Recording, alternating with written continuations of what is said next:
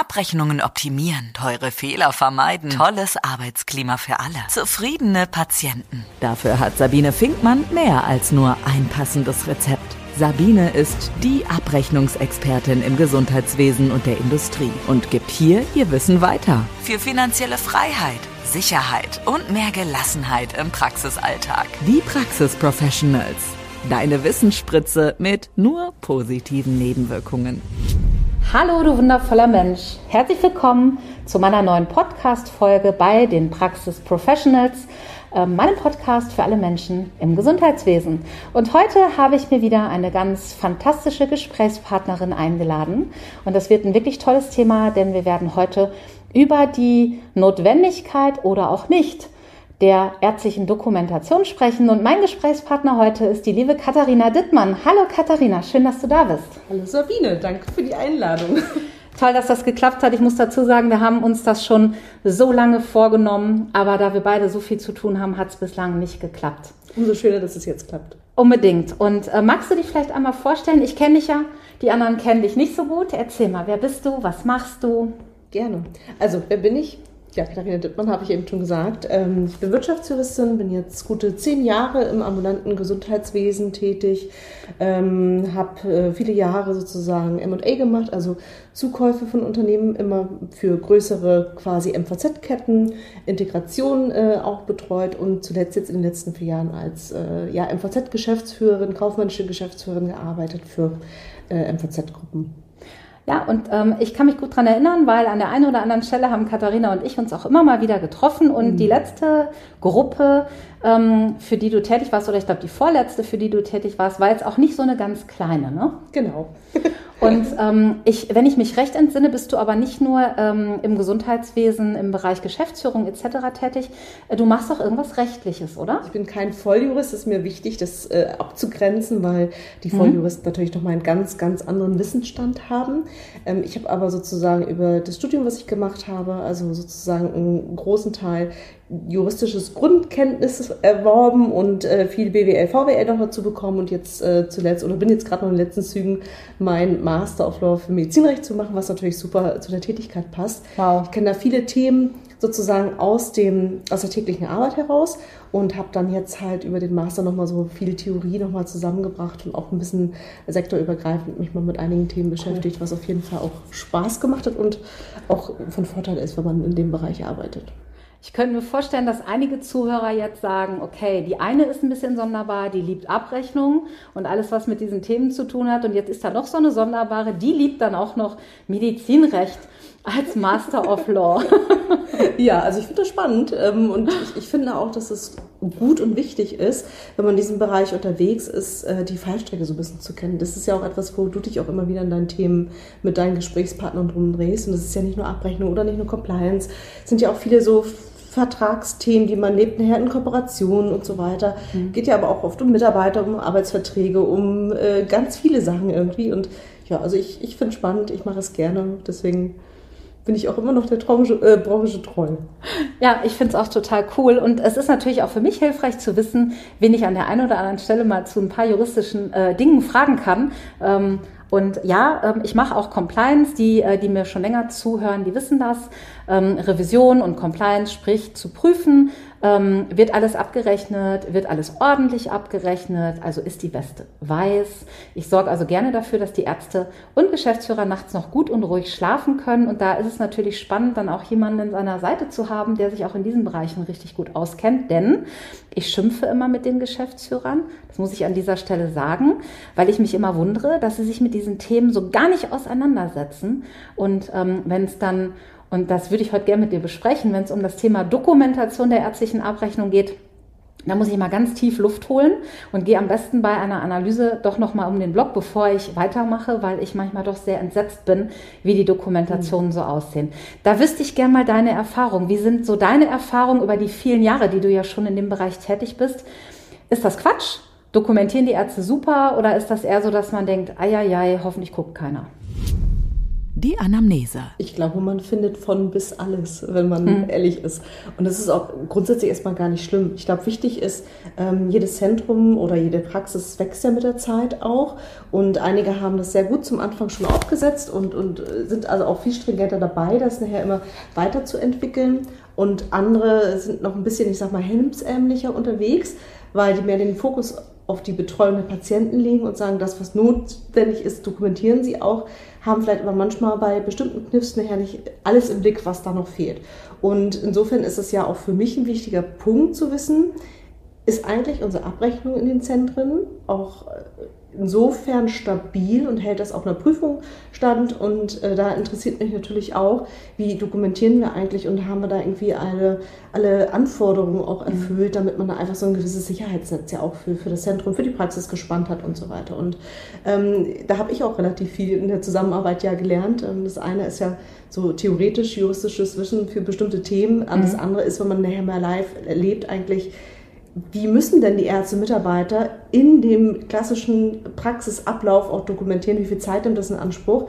Ähm, wenn wir uns irgendwie schön überlegen, ach, dann ändern wir mal das und das und hier und neue Shortcuts für ich weiß nicht welche Textbausteine und man ändert auf einmal die Routinen dort. Ähm, das ist halt wichtig, dass man auch versteht, warum ist das so wichtig, um das auch transportieren und diskutieren zu können mit den Mitarbeitern, dass sie das auch verstehen und bereit sind, da mitzumachen, wenn es doch vielleicht Änderungen notwendig sind. Ja, das ist, glaube ich, das größte Problem. Also was ich immer sage, ähm, weder ein Arzt noch eine medizinische Fachangestellte lernen im Studium oder in der Ausbildung den wirklich detaillierten Umgang mit dem EBM, der Arzt gar nicht. Das heißt, die rechtlichen Anforderungen sind auch gar nicht klar. Wenn ich einen guten Ausbilder hatte, dann weiß ich, wie man Arztbriefe schreibt und wie sie ausführlich sind, aber ich weiß halt nicht, welche Leistungsziffer fordert was. Und da muss man halt auch echt milde sein. Ich sage dann auch, klar, Sie können das nicht wissen, aber Sie müssen sich damit auseinandersetzen, denn ähm, wenn die hart verdiente Leistung, die ich abgerechnet habe, dann über ein Prüfverfahren letzten Endes wieder weggenommen wird, ist keiner glücklich. Und die MFAs lernen es ja auch nicht.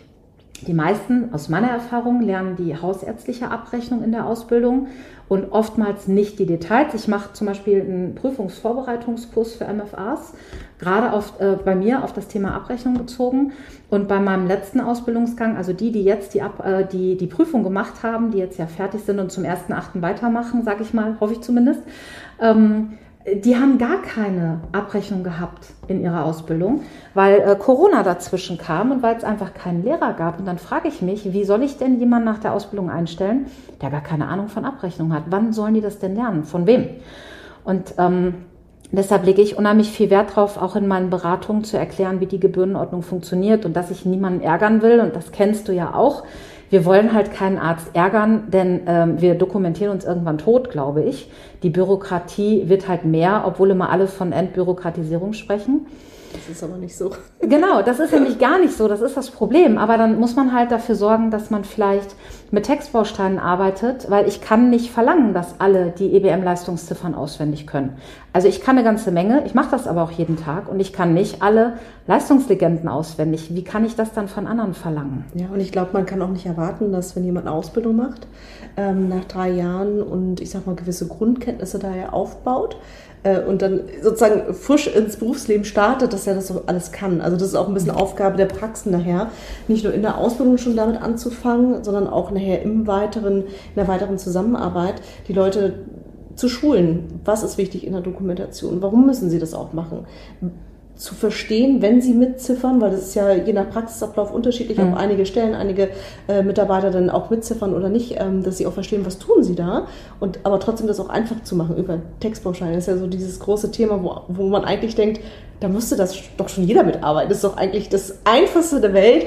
Ähm, ich sage immer, mach es dir einfach, sei faul und mach es einmal richtig und dann äh, wirklich, dass man schnell irgendwie ja, du hast Ruhe. kann. Genau. genau. Und äh, das gibt ja zum Glück, obwohl die ganzen Praxissysteme ja nicht wirklich so toll sind. Also ich äh, kann, kann sicherlich, äh, kenne nicht alle, aber ich kenne einige und so richtig die Bedürfnisse widerspiegeln, tun die ja nicht. Ja, was, was die Ärzte eigentlich meistens so brauchen oder auch die ja. Mitarbeiter, auch, auch in der Art und Weise, wie sie eigentlich gerne schneller und einfacher arbeiten möchten. Aber Dokumentation und die Abrechnung muss sein, sonst geht es nicht.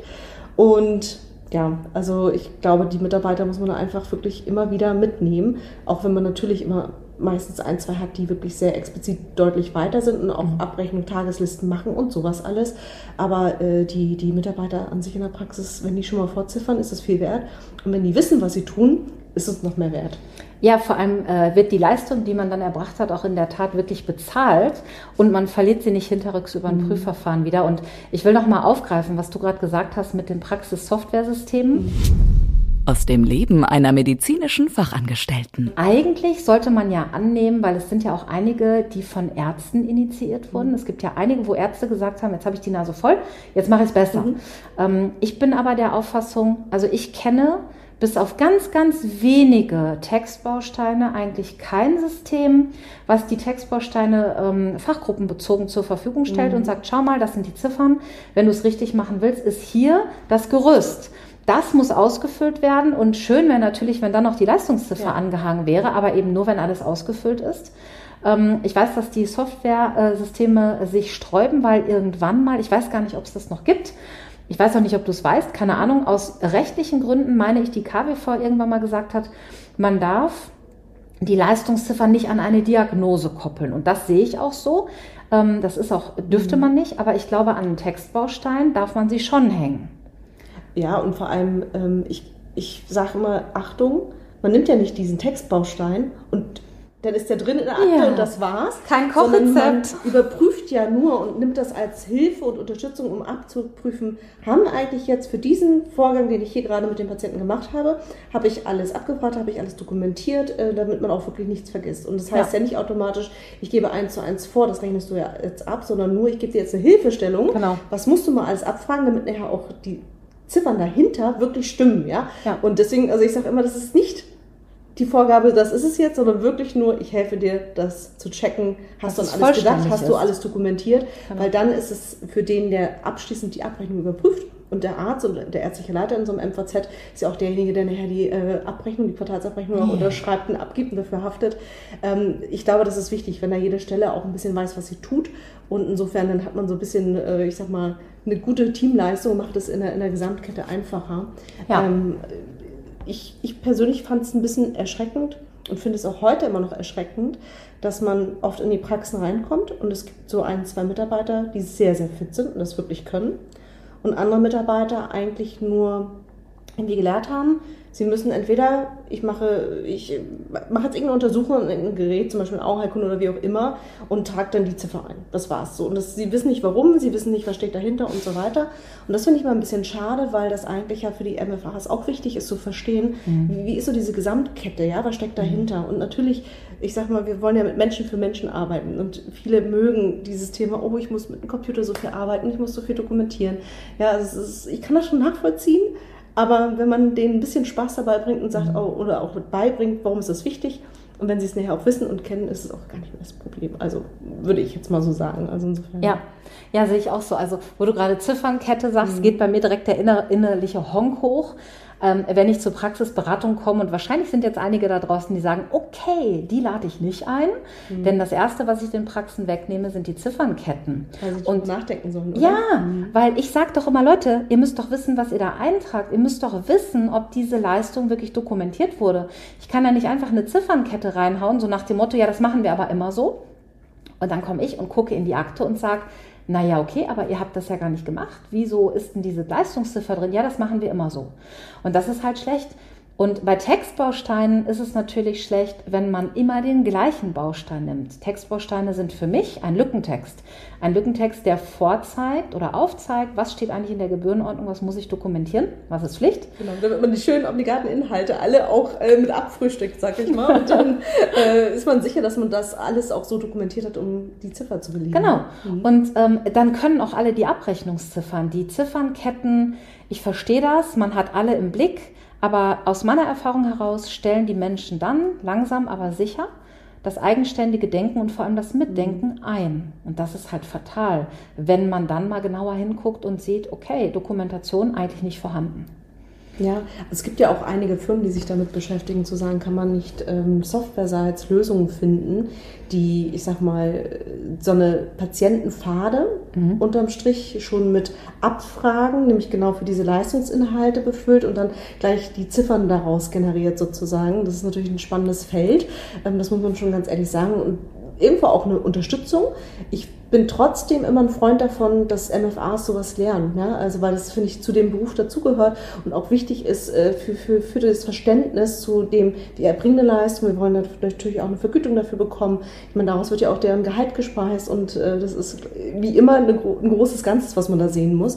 Insofern, also ja, unabhängig von diesen ganzen Initiativen, und ich glaube, da wird es auch noch viel geben in der nächsten Zukunft ähm, mit solchen Softwarelösungen, sollten die MFAs das durchaus äh, nach wie vor weiter lernen. Und das, was halt geschult wird in der Ausbildung, ist ein Anfang, mhm. aber lange nicht sozusagen, dass das, was abschließend ausreichend ist. Ja. Ja, und das kann ich nur bestätigen. Und ich glaube, dass einige der Zuhörer und Zuhörerinnen an dieser Stelle wahrscheinlich auch sagen, ganz ehrlich, wenn ich mich auf das verlassen hätte, was ich in der Ausbildung gelernt habe, das wäre wirklich schlecht. Und ich höre in den Seminaren ganz oft ähm, die Grundpauschale einmal im Quartal. Und wenn ich dann sage, warum, war die Antwort, die die MFAs gelernt haben, weil das so ist. Und das finde ich halt ganz bitter. Ich kenne das aus eigener Erfahrung, was immer dazu geführt hat, dass ich alle nerve, weil ich alles permanent hinterfragen muss und auf alles eine Antwort haben muss. Und deswegen kann ich an der Stelle nur sagen, seid anstrengend, seid nervig. Ähm, denn ihr ähm, generiert damit das äh, Geld für die Praxis und damit auch euer Gehalt und seid anstrengend und nervig, denn ihr schützt die Praxis und die Ärzte vor einem Prüfverfahren und ihr sorgt dafür, dass eure Chefs nachts gut schlafen können. Und das halte ich für extrem wichtig, weil sonst kann ich keinen guten Job machen als Arzt, oder? Genau, das stimmt. und wir kennen ja beide, ähm, also natürlich nur vom Hörensagen, ähm, Praxen, bei denen das nicht gut ausgegangen ist, wo es ein Prüfverfahren gegeben hat und wo es dann wirklich bitter wird. Ne? Ich glaube, du hast da auch so deine Erfahrung, vor allem auch aus der Brille des Medizinrechts.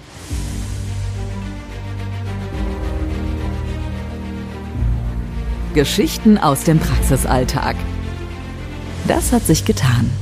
Ich glaube, dieses Thema wird auch immer, ich sag mal, omnipräsenter weil die KVen, glaube ich, mehr prüfen als früher. So ist meine Wahrnehmung. Ja. Ähm, und ich glaube, es gehört einfach auch mit zum Lauf der Zeit, dass man sich darüber Gedanken machen muss, dass man sich da selber ja auch absichert. Weil Fakt ist eins, die Ärzte und die Mitarbeiter erbringen die Leistung. Ja? Also die rödeln den ganzen Tag und kümmern sich um ihre Patienten. Ja. Und ich finde es einfach wirklich schade, wenn, wenn dann die Vergütung aus irgendwelchen Gründen heraus nicht irgendwie äh, sozusagen nachher auch erfolgt oder irgendwelche Regresse kommen. Und insofern äh, finde ich dann lieber vorher vorarbeiten und sicher sein, dass das alles auf sauren und äh, guten Beinen steht. Ähm, und dann wie du schon sagst, kann jeder gut schlafen. Und äh, ich sag mal, wenn man das einmal nachher drin hat in seinem Prozess, ja, glaube ich, ist das auch nicht mehr so, so, so wild, auch wenn man natürlich sagt, okay, ich würde lieber weniger dokumentieren, mhm. weil ich irgendwie lieber eine Minute mehr für den Patienten hätte, kann ich auch total nachvollziehen, weil die Patienten ja. ähm, merken nicht,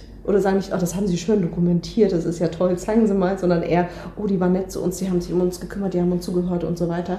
Das ist ja das, was die mit rausnehmen. Die nehmen auch mit raus, ähm, habe ich mich gut aufgehoben gefühlt, ähm, hat der Arzt sich Zeit genommen, mir alles zu erklären, was ich wissen wollte und so weiter. Ja, ja das ist richtig. Vielleicht haben wir irgendwann eine KI-Lösung, die, ähm, ja, keine Ahnung, äh, die Dinge dann schon dokumentiert, während der Arzt behandelt, aber da sind wir noch lange nicht. Und äh, ich habe äh, kürzlich ein Radiointerview gehabt mhm. ähm, zum Thema, äh, was machen MFAs eigentlich den ganzen mhm. Tag? Und das ist wirklich sehr, sehr oft ausgestrahlt worden. Ich habe mich selber gewundert. Ich habe gedacht, okay, ähm, wen interessiert das eigentlich? Weil man fragt sich selten, was macht die MFA einfach eigentlich? Weil die sitzt halt an der Anmeldung aber das ist ja tatsächlich anders. Also wenn man überlegt, was die medizinischen Fachangestellten den ganzen Tag neben ihrer Arbeit am Empfang und am Telefon leisten müssen, ja.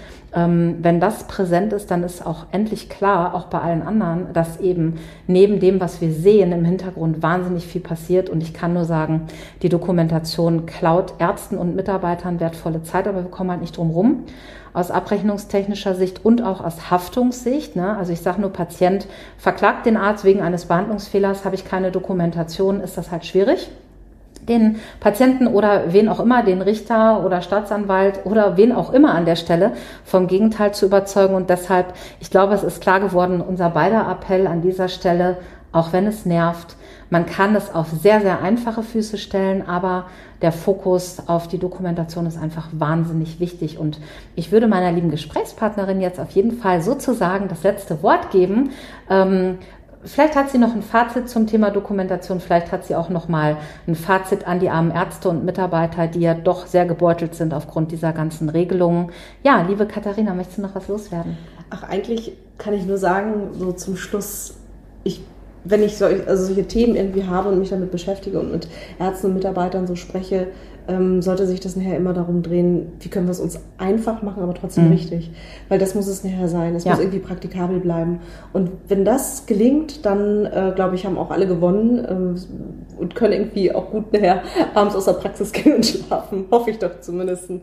Das soll unser Ziel sein. Dafür stehen wir, glaube ich, beide, äh, den Ärzten nicht das Leben schwer zu machen und den Mitarbeitern, sondern genau das Gegenteil zu tun, nämlich ihnen den Job zu erleichtern. Liebe Katharina, ich danke dir ganz, ganz herzlich, dass du dir für diesen Podcast Podcast die Zeit genommen hast und mit mir über das Thema ärztliche Dokumentation gesprochen hast. Vielen, vielen Dank dafür. Sehr gerne. Danke, Sabine, für die Einladung. Es hat mich gefreut, dass wir das gemacht haben. Sehr, sehr gerne. Ja, und an dich. Ähm, vielen Dank, dass du diesen Podcast gehört hast. Ich hoffe, ähm, dir hat diese Folge genauso viel Spaß gemacht wie mir.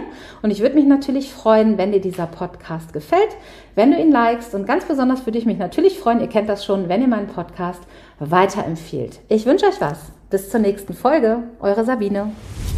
Mehr Geld verdienen und Zeit gewinnen. Wie es geht, erfährst du auch in der nächsten Folge von Die Praxis Professionals mit Sabine Finkmann.